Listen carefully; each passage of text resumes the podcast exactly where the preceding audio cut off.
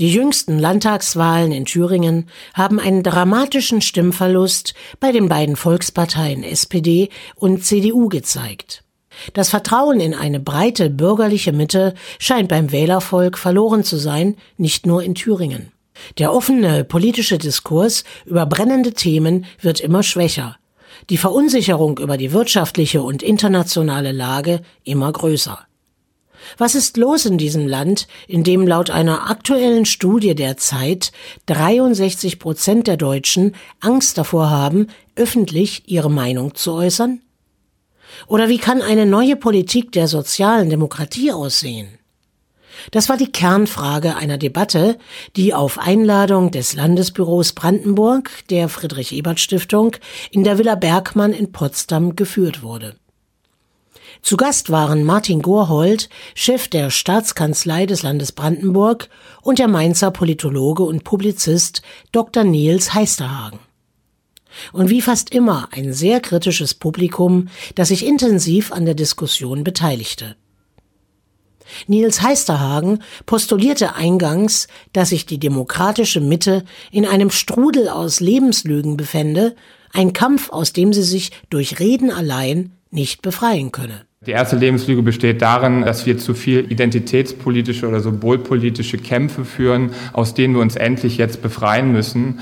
Themen, die bisher oft in Formelkompromissen abgehandelt wurden, endlich konkret bearbeiten müssen. Ja, äh, das betrifft Themen wie die Integration, das betrifft aber auch die soziale Frage, das betrifft den Umbau äh, der deutschen Automobilindustrie, das betrifft überhaupt die wirtschaftliche Lage in diesem Land.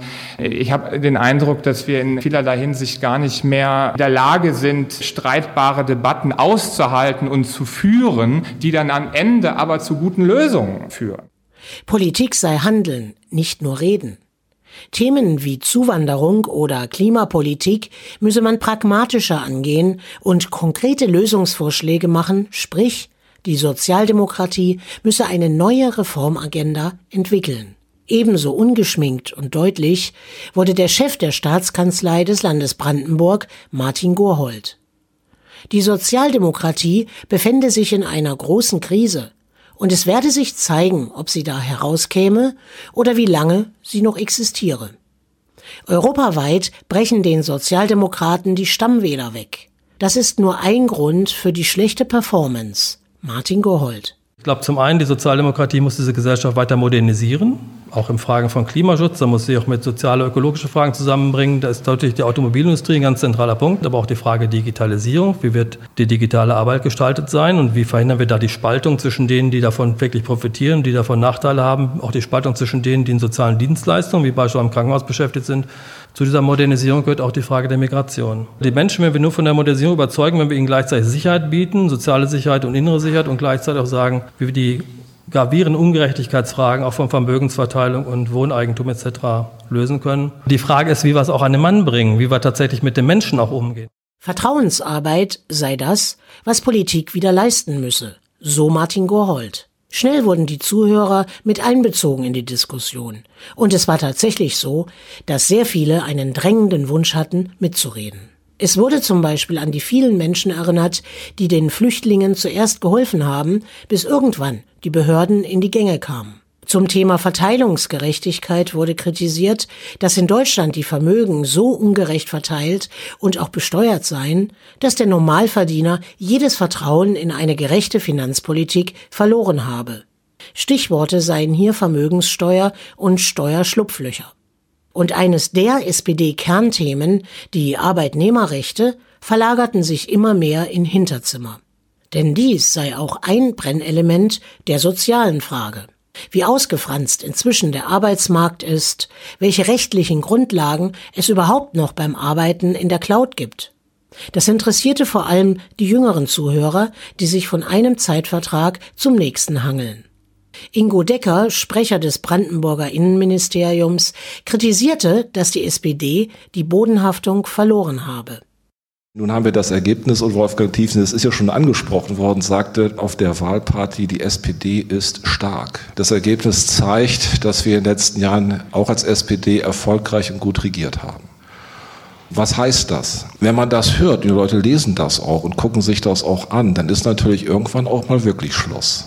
Also was das Niveau angeht. Und wenn das unterschritten ist und sich eine völlige Blasenhaftigkeit breit macht und eine völlige Realitätsverkennung zum Ausdruck gebracht wird, dann sind das natürlich indiskutable Protagonisten. Nils Heisterhagen stimmte Ingo Decker zu und forderte wieder einen neuen Typus Politiker und eine Rückkehr zur Debattenkultur. Denn es entstehen gerade zwei Welten in diesem Land. Erste Welt, ein irgendwie politisch-bürokratischer Komplex, in dem die Leute danach suchen, maximal Fehler zu vermeiden. Äh, das führt natürlich dazu, dass man intellektuell sprachlos wird. Zweite Welt ist eine sich völlig emotional entkoppelnde öffentliche äh, Diskurslage, vorangetrieben durch Social Media, in dem es keine rationale Ordnung mehr gibt. Jeder kann sagen, was er will. Medien werden unbedeutender und die Dramatik, die darin liegt, galoppiert immer weiter voran.